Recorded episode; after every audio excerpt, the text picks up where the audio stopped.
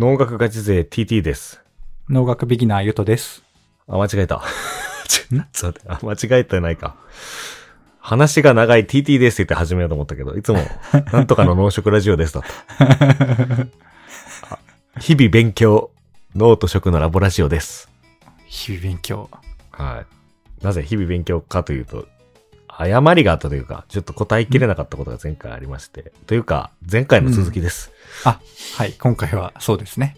そうね。まあ、前回というか、前々回というか、うん。通常回の前回で、うん。ラジオネームキウイカさんから、ポリフェノールについて話してよという、うん。あの、ネタをいただきまして、まあ、話はしたよね。うん。で前回は、このポリフェノールが多い服飾品ってあるのみたいな。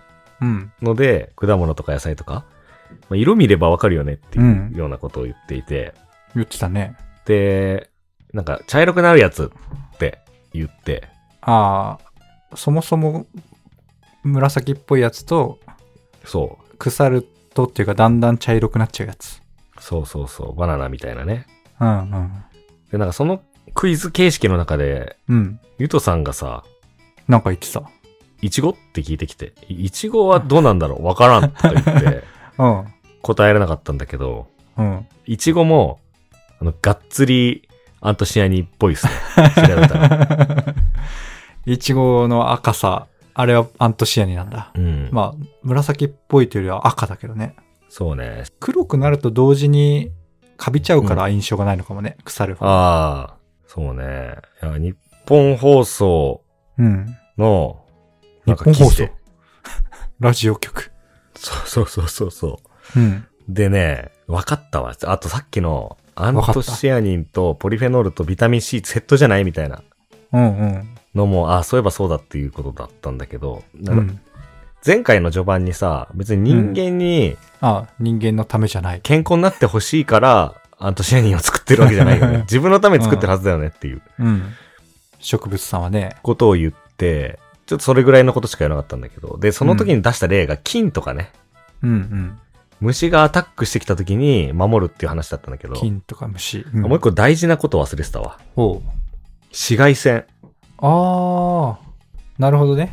紫外線を、まあ、俺らにも敵だけど、そう。植物さんにも良くないんだ。そうそうそう。紫外線を浴びるとね、なんか、その肌が黒くなるとかじゃなくて、うんまあ、皮膚がんになったりとか、うんうんで。その細胞をぶっ壊してしまうっていうか、うん。遺伝子にエラーが起きてしまうっていうかね、まあ、そういうことが起きるんで、うんまあ何らかのこう防御するうん。システムが備わってるわけで、人間で言うとそれが多分肌が茶色くなるうんうん。っていうのはその防御反応の一つだと思うんだけど、はい。植物の場合は、ポリフェノールを作ったり、ビタミン C を作って、そのへ紫外線を受けて出てくる活性酸素みたいのを、ポリフェノールやビタミン C の力で消すというーなるほど。システムが備わっていて、内側からこで、確か、戦うんだ。いち、いちごって、うん。日当たりがいいものと悪いものでうん、赤くなったりなんなかったりするはずなんだよね、確か。あ、そうなんだ。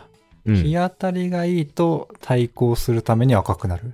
そう。あ、やばい、紫外線俺今浴びてる から、守んなきゃって言って、あアントシアニン、ポリフェノール作ったろって言って作った結果が赤と。ーうん。なるほど。うんそうそう。前、別のエチレンの回、去年ちょうど1年ぐらい前かな、そんな前か。配信した時は、種を広めるためにうん。は、鳥に食べてもらわないといけない。うんうん。だから赤くなってんだっ鳥さんにね、見つけてもらいやすくなると。ていうすし視点の話もしたけど、あの、うんイチゴってあんまりエチレン出さないタイプのさ果物だったと思うんだけど、ああ、そうなんだ。イチゴが赤くなるのは、種というか、を、種うん。を守るためまあ種剥き出しだから種守るためなのかわかんないけ ど 確かに外側にあるもんね。そうそうそう。あのまあ形だとめっちゃ、た、綿毛みたいに飛ばしそうな感じだけど。そうそう。自分の身を守るために、うん。酸化、ストレスうん。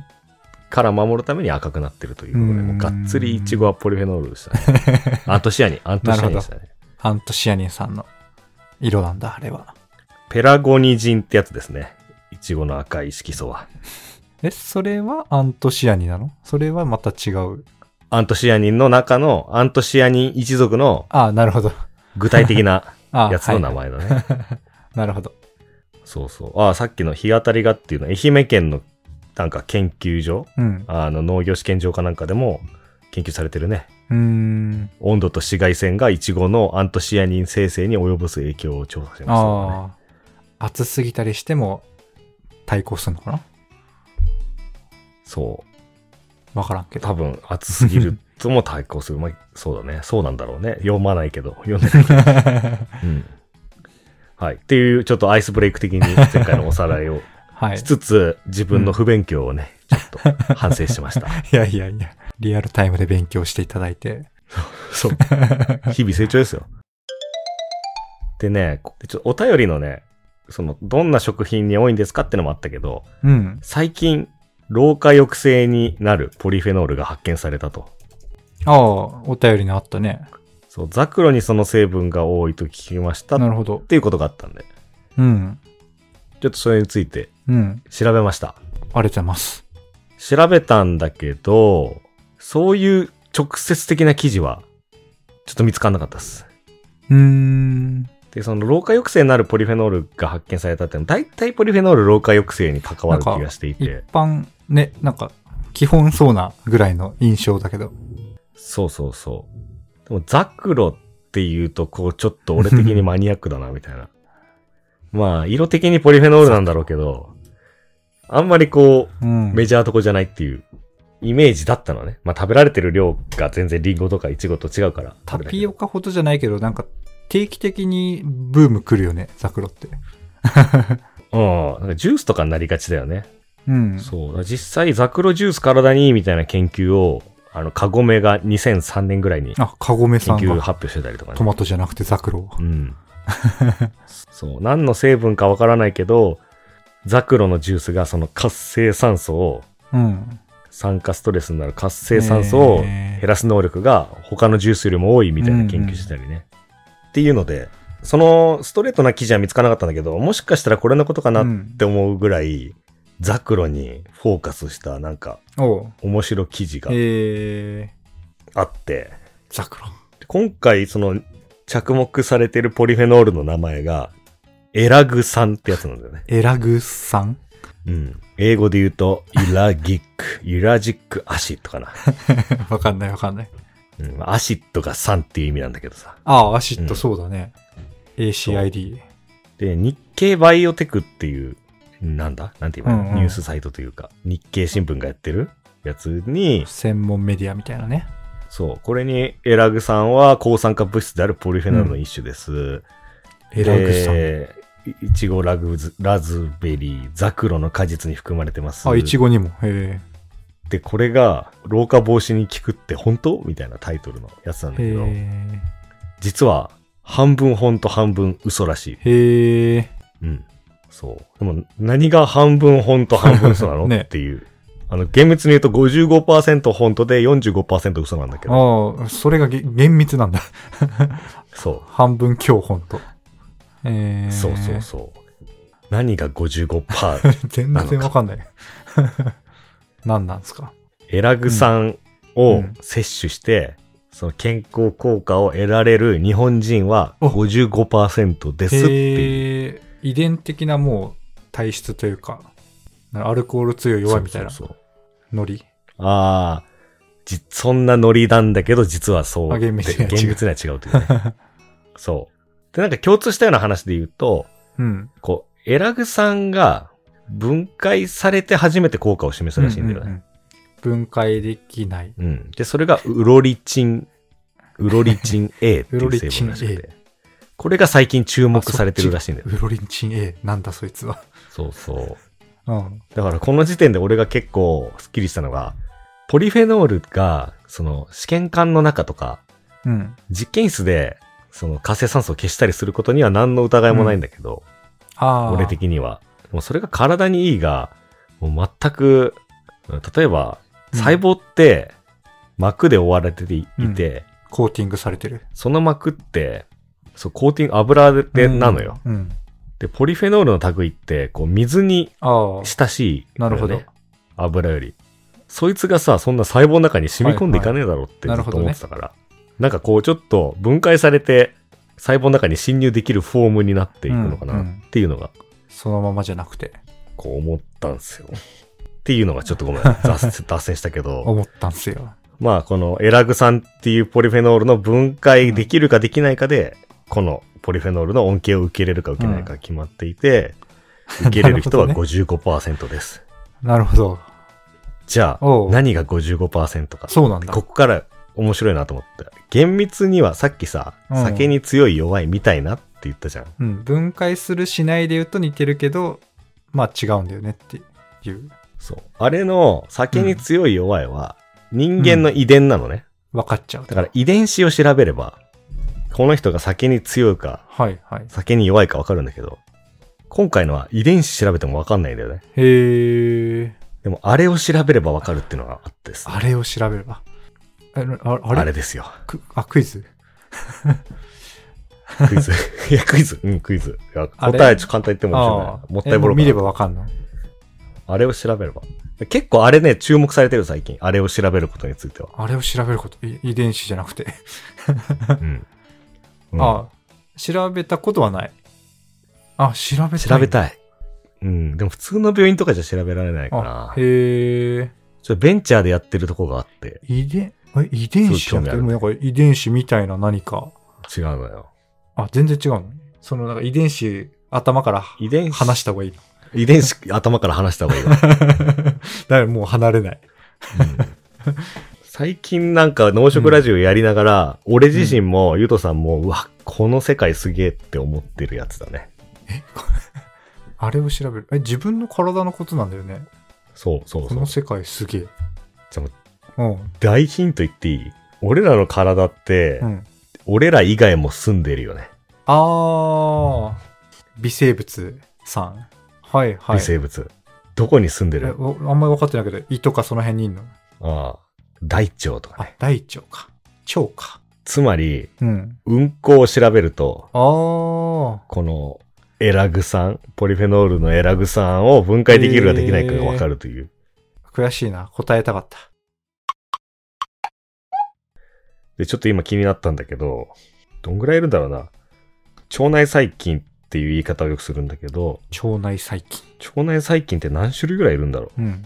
えっ、と、なんか、いいヘルスネットっていう本、厚生労働省のやつ見ると、腸内には細菌がおよそ1000種類、100兆個も生息してますと。 100兆個。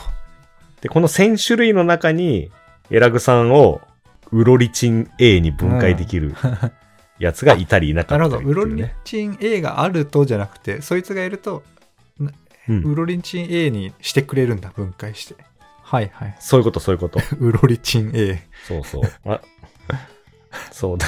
だから、うんあの、日頃食べてるものとか、よ乳製品、発酵食品食ってるかどうかとかで、この1000種類の内訳が変わってくると。うん。なるほどね。まあ、あとは生まれ持ったものもあると思うけどね。うん。なるほど。だから、あ、まあ、他にも調べるのかもしれないけど、うんこ調査は、自分がどんな腸内細菌と一緒に暮らしてるのかみたいなのがわかるっていうそうそうそう。ことへえ、面白いね。そう。で、うんこ調査をして、うん。 55%対45%に分かれたと。ああ、もうそれがある程度の N 数で統計出てんだ。そう。で、それを、その、便、まあ、ここからちょっとマイルドに学術的に糞便うん、の調査をして、内訳を、1000種類の内訳をいっぱい調べて、こううん統計的に、その共通項みたいな、共通しない項かうん。っていうのをやった会社があって、ほあの、かダイセルっていうなんか素材、化学素材とわかかの会社なんだけど、う。化学素材。そこが見つけまして、うん。その菌がクロストリジウムっていううん。 用語が難しいね、今日微は。生物。 クロストリジウムは俗名だね。だから、ホモ・サピエンスで言うと、うん、ホモだし、人間の。ああ、めちゃめちゃ大枠のところだ。そうそうそう。クロストリウム属の微生物でしたということが分かったと。うん。でちなみにこのクロストリウリジウム属も面白くっ て、この中にうん。多分100個ぐらいさらにまた種類があるんだ けど、まあまあ、族だからね。うん。そうそう。いろいろいそう。クロストジウム系みたいなね。うん。一で、族だ。そう。その中にはなんかやばい菌もいたりするんだけど、あ破傷風っていう感染症の菌とかあ。う、ーん。ボツリヌス菌っていうあの食中毒の菌とかも中にはいるんだ食けど、中毒も。うん。そういう落ちこぼれもいるんだけ ど、落ちこぼれ。中にはこのね、ウロリチン A を作ることができるうん。やつがいて、わーいっていうね。なるほどね。それが55%と。そう。でもさ、これさ、企業がさ、わーいで終わるわけないじゃん。ああ、なんか狙ってるね。何か。そしたら、この菌を使って、うん。エラグ酸をガンガン分解して、うん。ウロリチン A をめちゃくちゃ製造して、うん。サプリメントを作って売ってる。ああ。なるほどね。もう変換 された後のやつ。分解された後のやつを直接入れりゃ、ね。そうそう。分解する必要ないか らね。そう、腸内にクロストリジウムがいいようがいまいが、うん分解したものをやればいいという。うん なるほど。そうなのよ。だからこれはもう発酵ですよ。発酵ですか。うん。だって微生物に、うん。の力で体にいいものができて、それをサプリメントとしてうん。摂取するわけだから。まあ本当に正式に記事にも発酵法を発明しましたみたいな。ああ、そういう発酵法。なるほどそねう。そうそう。だから、あのーなんだ。特許にもなってて。だから今う回ん特許からいろいろネタをね、この金の名前とか仕入れてきたんだけど。なるほど。情報としてあるからね、特許は。そうそうそう。っていうのでね、また微生物かと思ってね、すげえと思った。また微生物だ。うんいろいろ、もういまた大豆かみたいな感じでね。そうま。た微生物、大豆と微生物はめっちゃ出てくるね、農食ラジオ。いや、本当に。 微生物さ、俺もさ、いや、うん。俺も今微生物の世界も結構ハマっててさ、もその、牛乳がなんか、あの、口どけみたいなさ、脂肪、炭鎖脂肪酸がみたいな話もさ、う、うんよくよく探っアてイみスでるやとってさ、たね。うん。牛の胃の中に飼ってる微生物あ が、ーそういう成分作って、おっぱいになって言っるてとまかしたさ、ね。うん。間接的にはね。もあるしさ、大豆の根っこにも微生物が住んでるとか さ、ねえそもそも、扱ってないけど、本キ流菌ムチとか納豆とか好きだしさ、うん、発酵食品だわ。また金かよっていうね。すごいなぁちょっと俺、農学部入り直すとしたら、微生物の学科行きたいわ。あ、それでドクター取ればいいんじゃないあ、確かに。ちょっとなんか、そうね。まあ一応、マスター持ってるから、それでどこか取れるか。ちょっとジャンル変わるけど頑張って。そう、ネタがあんまり微生物の研究したことないからさ。うん。実はあの、学部4年生ぐらいの、あの、スキル状態 で、ドクター1年目に向かう。そんな感じです。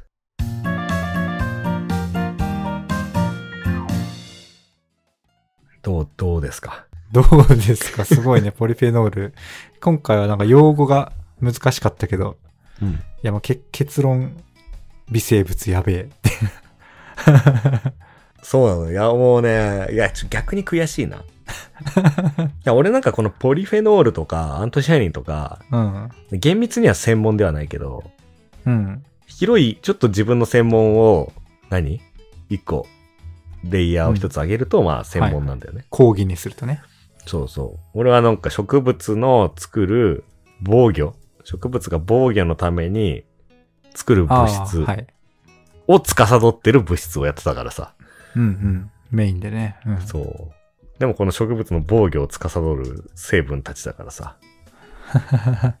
めっちゃおもろいっていうのね。近こ隣ので。フェノールが一つメトキシンに変わっただけで色が変わるのとかさ。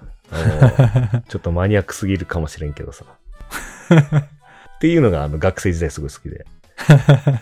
ポリフェノールすげえだろっていう、そういう方向で持ってきたかったんだけど。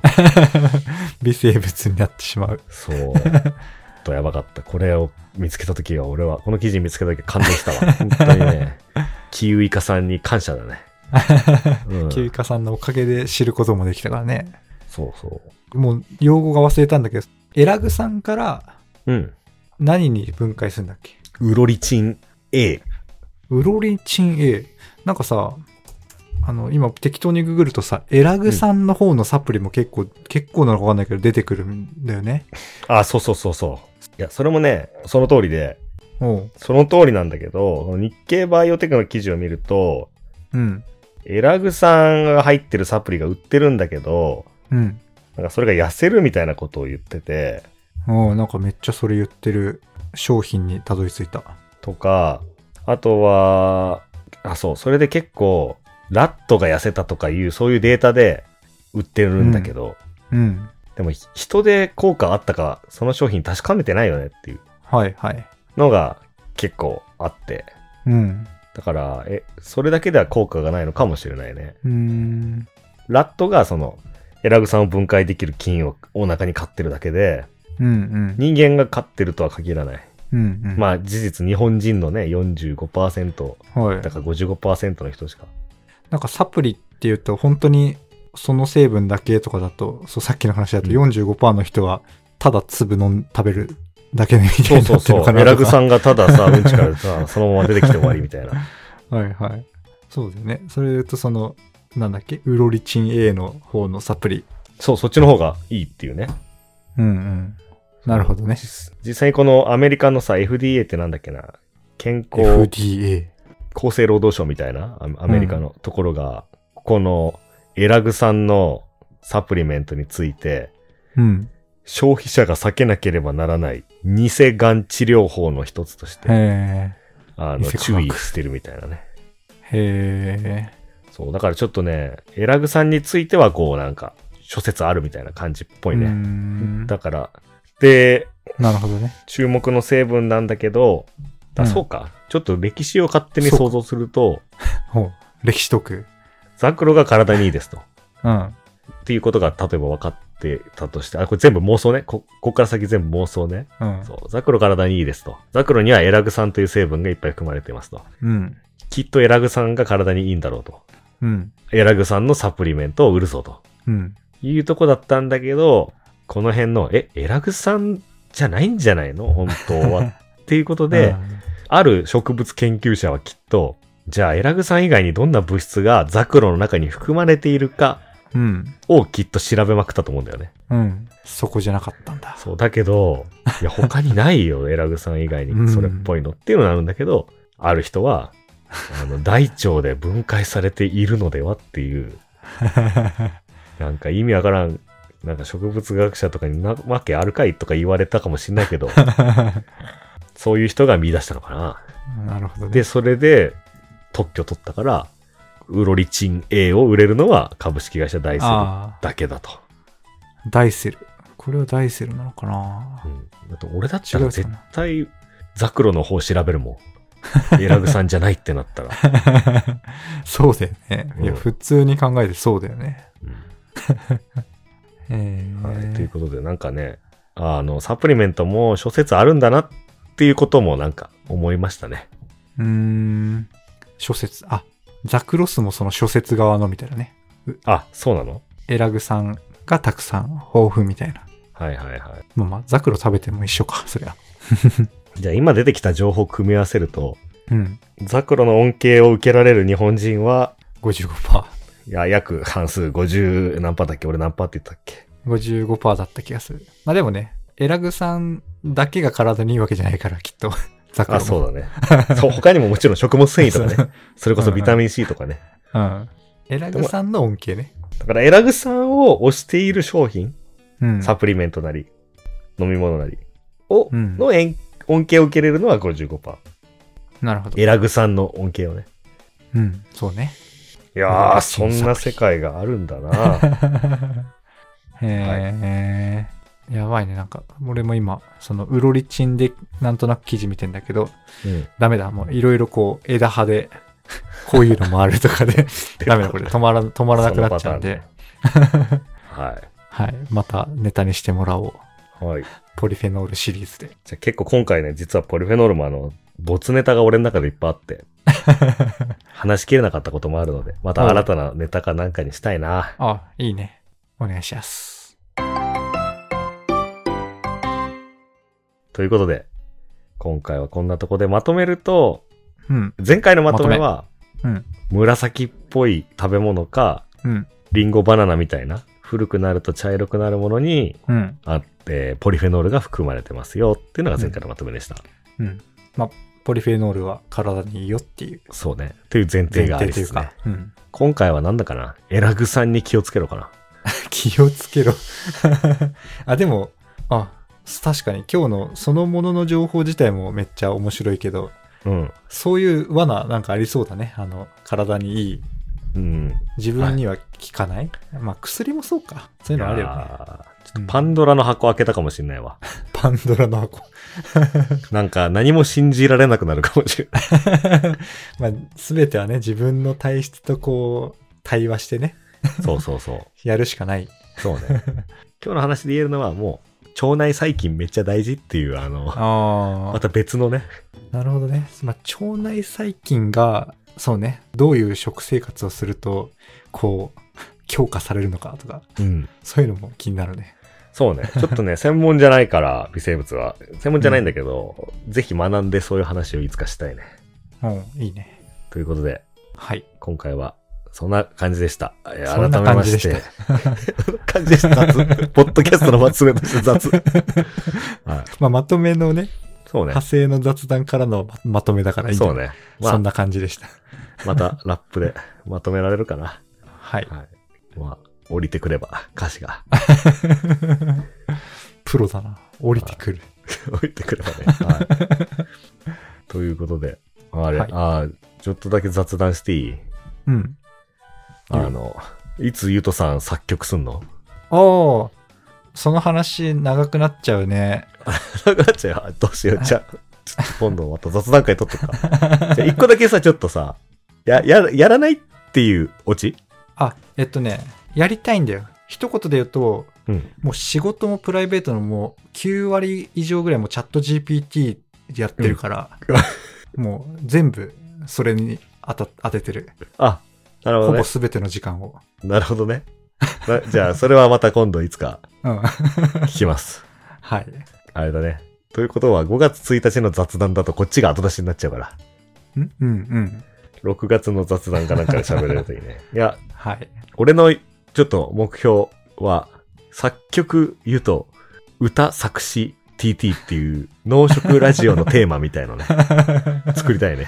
あ、やりたいね。やりたいね。うんやろう。ちょっちとょっとそゴの、ールデンウィーク明けぐらいからかな。うんうんうん。お願いします。チャット GPT とちょっと距離を置くま では。そうね。いっぱい俺のラップのデモは聞いてるわけだからね。